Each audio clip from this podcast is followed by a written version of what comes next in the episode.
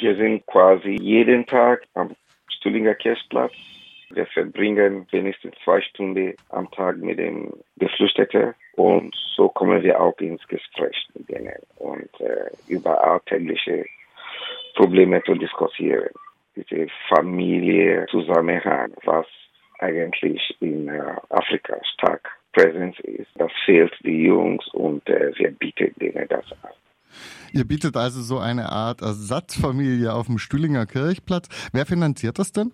Bis jetzt hatten wir ein Projekt gehabt mit dem äh, Building Bridges, was leider bis Ende Juli gegangen ist und das hat die Landesregierung finanziert. Wenn ihr äh, arbeitet ihr da auch mit anderen Vereinen zusammen oder macht ihr vor allem nur Streetwork vor Ort am Stühlinger Kirchplatz? Wir machen nicht nur Street, Streetwork, wir arbeiten mit anderen Vereinen zum Beispiel P3. Wir begleiten die Jungs auch, was Ausbildungsmöglichkeiten angeht. Ausbildungsplätze, Schulungsmöglichkeiten. Und da müssen wir da quasi mit Vereinen arbeiten oder Organisationen, die solche niederschwellige Angebote anbieten. Du hast es gesagt, ihr engagiert euch stark für die jungen Männer auf dem Stühlinger Kirchplatz. In den vergangenen Jahren wurden diese ja sehr oft pauschal als Drogendealer dargestellt, vor allem in der BZ. Teilst du diese Einschätzung? Da sind viele Jungs, die da kommen, um zu chillen. Bestimmt gibt es eine oder andere, die sowas machen, aber das ist äh, potenziell gesehen sehr wenig, weil viele kommen von der Arbeit oder die schon lange hier leben oder die Ausbildung bereit machen. Die kommen immer wieder da zum Chillen. Also nicht das eigentliche Hauptthema. Was würdest du denn sagen, sind so die hauptsächlichen Probleme, die die Leute mitbringen, die ihr dann auf dem Stühlinger Kirchplatz betreut? Die haben keine Perspektive, die dürfen nicht arbeiten. Die meisten haben Bildung und äh, keine Bleibrechtsperspektive und das führt zu absolut Unsicherheit und nichts tun. Alltag ist ein großes Problem. Also ist, seht ihr eure Arbeit auch stark darin, äh, den Geflüchteten dort Arbeitsmöglichkeiten zu verschaffen. Aber geht das dann überhaupt, wenn sie ähm, so einen schlechten Aufenthaltsstatus haben?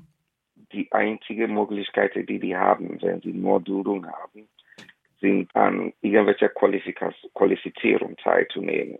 Die, kann, die können zum Beispiel äh, kostenlose Deutschkurse besuchen und auch wir beraten die und begleiten die und zeigen ihnen auch die Wichtigkeit, äh, diese Schritte zu machen, weil wenn die diese Beweise haben, dass sie sich von sich aus Deutschkurs besuchen und sich qualifizieren lassen, dann besteht vielleicht die Möglichkeit auch, dass man die eine Chance hier Ihr äh, organisiert ja auch die Kordiale in Freiburg und veranstaltet am Donnerstagabend eine Podiumsdiskussion mit dem Titel Was ist los auf dem Stühlinger Kirchplatz? Eine Analyse. Dabei soll es darum gehen, wie ein friedliches und respektvolles Miteinander auf dem Platz zu realisieren ist. Ich war jetzt selber, muss ich sagen, ein bisschen verwundert über das Podium. Neben dir finden sich da Dr. Katja Niethammer vom Amt für Migration und Integration, Boris Gurdial, der Leiter des Amtes für Soziales und Senioren, Volker Finke, der Ex-Fußballtrainer und Matthias Zeiser, der Polizeivizepräsident. Und gerade die Einbindung der Polizei lässt mich einen vorwiegend sicherheitspolitischen Diskurs befürchten. Geht es dann da doch wieder nur um Drogen? Nein, es geht nicht nur um Drogen.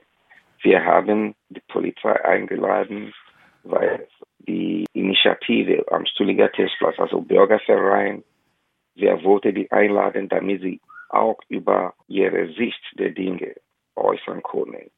Aber die haben das mehrmals abgelehnt. Die wollen sich nicht äh, in der Öffentlichkeit äußern. Und da haben wir gesagt, okay, wenn es so ist, dann können wir die Polizei anladen, damit sie ihre Sicht der Dinge vertreten. Wir wollten beide Seiten hören. Also keine friedliche Podiumdiskussion, die alles gut und nett haben, sondern über die Realität am Stüllinger Kirchplatz. Was, was, was ist das für ein Bürgerverein, der jetzt nicht mit euch sprechen will? Stüllinger Bürgerverein.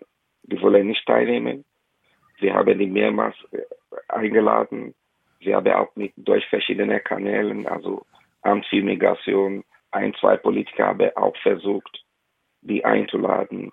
die sind äh, quasi enttäuscht von der Stadt, dass sie keine Unterstützung bekommen, was Stühlinger Kirchplatz angeht. Und äh, da wollen die gar nicht mitmachen. Und das finden wir auch schade. Ihr habt ja ähm, in der Ankündigung für die Podiumsdiskussion am Donnerstag habt ihr folgende Fragen aufgeworfen. Können Geflüchtete Teil der Lösung sein? Und wie kann ihrem berechtigten Interesse nach Teilhabe entsprochen werden? Wenn ich mir jetzt die Besetzung des Podiums anschaue, fehlen mir tatsächlich die Geflüchteten selbst. Würde es nicht zu ihrem berechtigten Interesse an Teilhabe gehören, bei so einer Diskussion selbst vertreten zu sein? Das ist eine sehr, gute Frage. Ähm, wir haben ähm, versucht, auch die Geflüchteten einzuladen, einzubeziehen. Und äh, die haben Angst vor oder ein Risikopublikum zu sprechen. Die wollen sich nicht äh, zeigen. Und da habe ich da gesagt, okay, ich vertrete die. Nochmal zum Gesamtprogramm der Kordiale, da geht es ja dann noch weiter. Ähm, es beginnt mit der genannten Podiumsdiskussion zum Stühlinger Kirchplatz und am Freitag geht es dann um den Umgang mit Geflüchteten in der Stadt. Ähm, auch ein spannendes Thema. Was ist denn euer Ziel? Was wollt ihr erreichen mit der Organisation des ganzen Events? Unsere Hauptanliegen geht um die Geflüchteten die am Stühliger Kirchplatz oder die überhaupt in Deutschland leben, die auch in der Luft hängen. Und äh, das ist eine traurige Situation. Und wir wollen schauen, dass die Politik handelt, dass sie etwas dagegen tun, weil äh, es kann nicht sein, dass viele Industrie oder Firmen heute nicht mal wieder aufmachen können, weil sie keine Fachkräfte haben. Hier sind junge Männer, die sind illegal hier gekommen, ja, aber die sind jetzt hier. Äh, sind, viele sind auf Abschiebungsliste seit vier, fünf Jahren. Und man soll diese Jungs die Chance geben, hier zu leben und zu arbeiten. Und das wäre eine Win-Win-Situation für beide Seiten. Dann können die sich um ihre Familie kümmern und dann wird diese sogenannte kleine Kriminalität, die man alltäglich so sehr stark reduzieren.